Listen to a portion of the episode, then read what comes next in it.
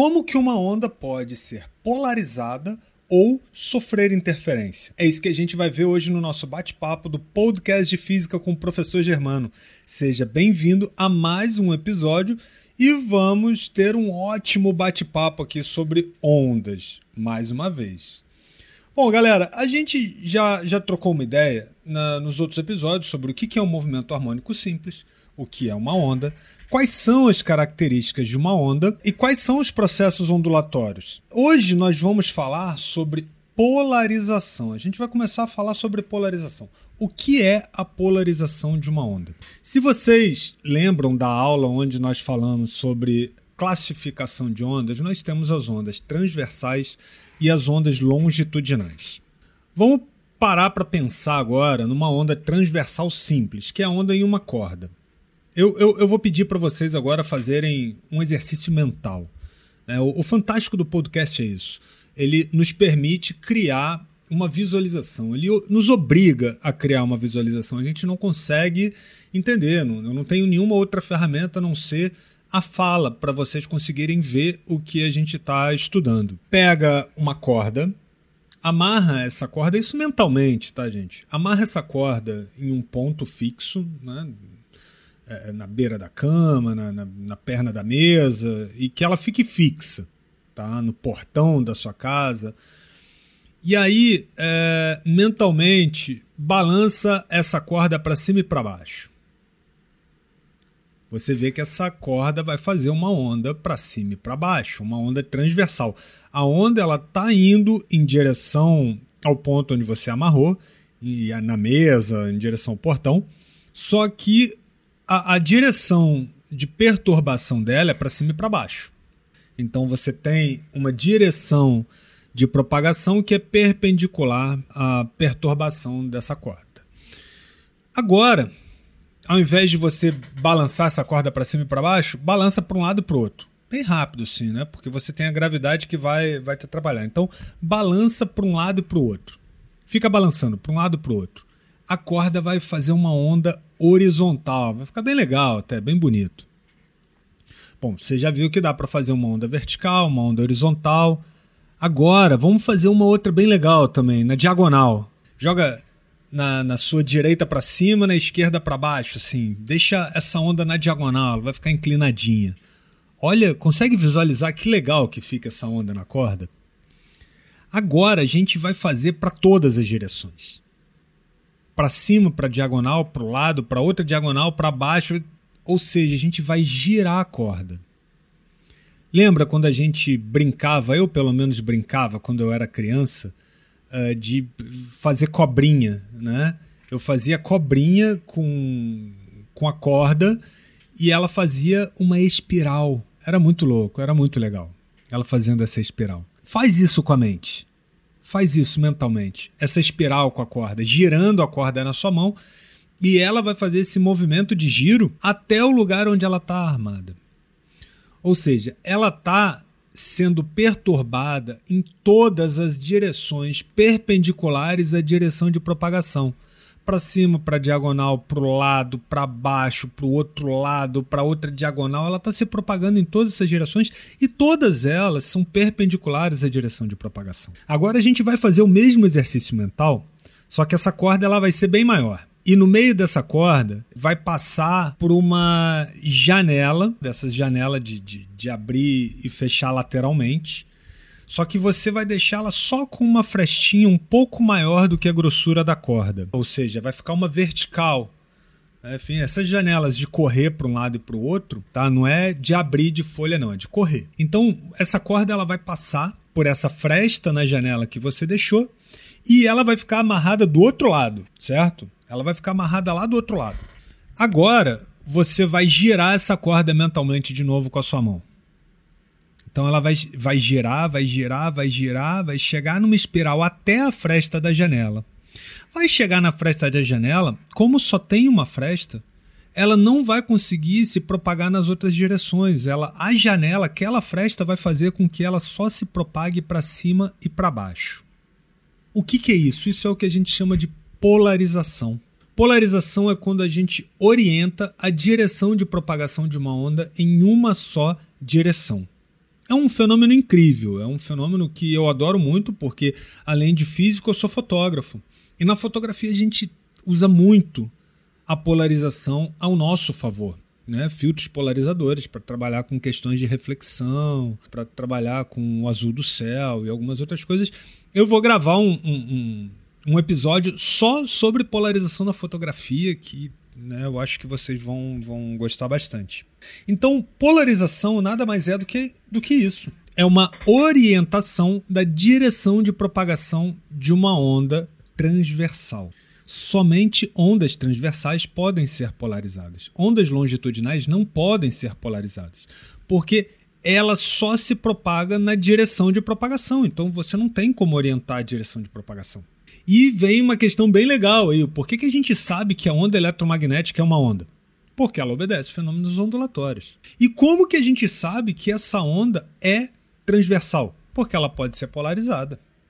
Se ela pode ser polarizada, ela é uma onda transversal. Isso com certeza. Então, isso é polarização. Guardem bem essa imagem mental que vocês criaram da corda, e aí vocês nunca mais vão esquecer o que é polarização. Vamos falar agora sobre interferência. O que, que vem a ser interferência? Com essa mesma corda que, que a gente acabou de brincar, mantenha ela na sua mente. Tá? Mantenha ela na sua mente. Faz um pulso nessa corda para cima. Ela tá lá sem a janela, tá? Deixa ela amarrada lá no portão, na mesa, no pé da cama. Faz um pulso nela para cima. A hora que esse pulso bater onde ela está amarrada, esse pulso vai voltar. Né? Se você deixou amarrado fixo, ele vai voltar ao contrário.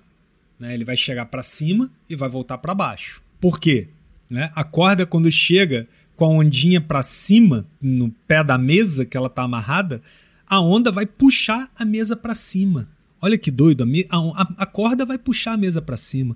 Se a corda puxa a mesa para cima, a mesa puxa a corda para baixo. Se a mesa puxa a corda para baixo, a corda vai voltar com o pulso para baixo. Então isso é muito legal. Quando você amarra a corda, o pulso fixo, lá na ponta da mesa, ou lá no, no muro, aonde você quiser amarrar, e ela tá fixa, ela vai bater e ela vai refletir invertendo o pulso.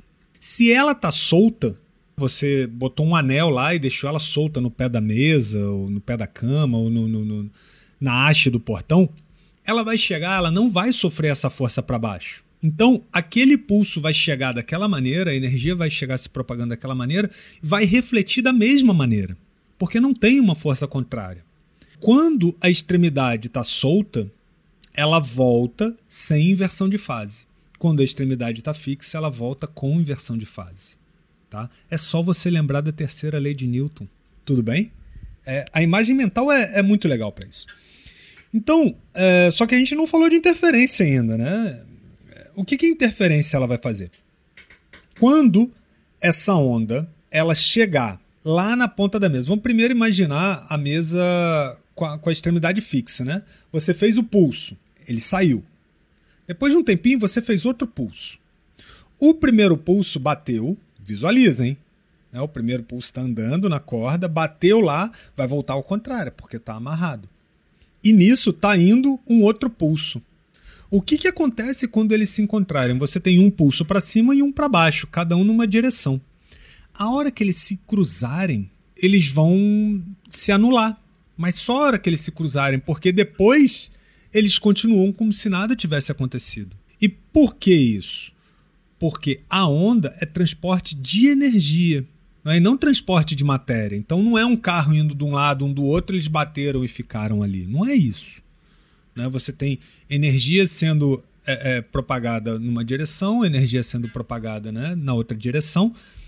A hora que elas se cruzam, a energia está ali né, sendo propagada, mas o movimento de um para cima e um para baixo não. Só que a hora que elas passam, elas continuam cada uma na sua direção. O pulso que você fez para cima continua para cima até bater lá na extremidade fixa, e o pulso que refletiu para baixo vai continuar para baixo até chegar na sua mão. E agora vamos imaginar essa mesma corda, só que com a extremidade solta. Essa mesma corda com a extremidade solta, a hora que ela bater lá na extremidade, ela vai voltar para cima também. Então vai estar tá voltando uma, um pulso para cima e vai estar tá indo um pulso para cima. Então, a hora que eles se cruzarem, a corda vai ficar com o dobro do tamanho para cima. E logo que eles se cruzam, eles voltam a ter o mesmo tamanho. Então, isso é mais uma coisa que é, que é incrível, assim, que a gente adora observar assim na física, que é o processo de interferência. É, para quem gosta de olhar o mar, lagoas, rios, né? quando vê barco passando e as ondas se cruzam, você tem um processo de interferência. Você tem um barco passando, outro barco passando, a hora que as ondas se cruzam, você tem exatamente esse processo. Quem mora no litoral vai poder saber claramente, né? ou vai poder observar que em alguns lugares onde você tem uh, uma mudança muito abrupta no fundo, né, a hora que a onda está chegando no raso, né, volta uma outra onda. Ou quando tem costão de pedra, a onda bate no costão de pedra e volta outra onda. Isso é reflexão. A gente já estudou. Só que essa onda que está refletindo, ela vai bater de frente com a onda que está indo. Né, no mar isso se chama backwash. É lindo. Depois né, procurem no YouTube ou quem mora na beira da praia procura um dia que tiver onda e fique procurando aonde que a onda bate no costão de pedra e volta para observar o backwash. A hora que a onda que está voltando encontra com a onda que está vindo, ela fica grandona, assim, depois elas se passam de novo. É, é incrível. Procurem fotos, vídeos que vocês vão adorar. É, tem uma praia, particularmente na, nos Estados Unidos, chama Newport Beach, que tem uma onda que chama The Wedge. Lá, é, essa, esse fenômeno do backwash é, é incrível. Os surfistas usam muito para surfar, para dar. Eles acabam dando saltos gigantescos e isso é muito legal. E para gente finalizar, o último fenômeno ondulatório que tem a ver com interferência é a ressonância.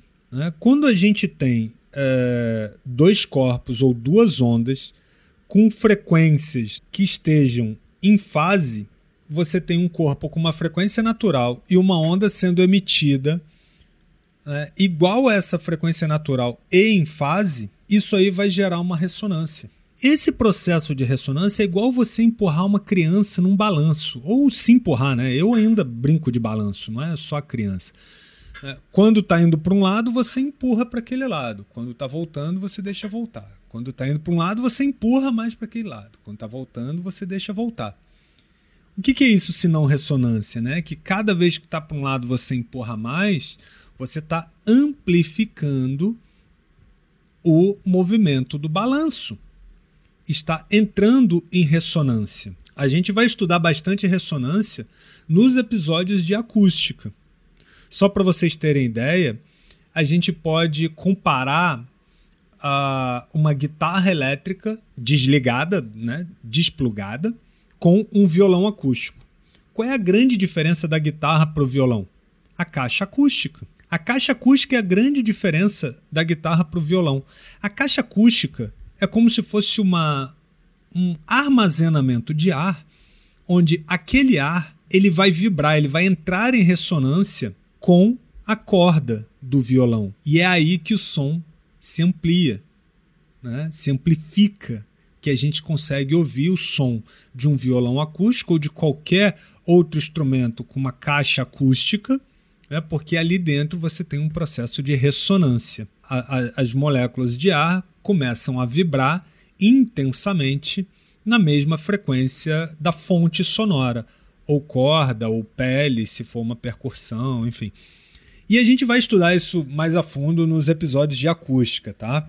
Então é isso, galera. Eu agradeço mais uma vez a presença, a paciência e o carinho de vocês por me escutar.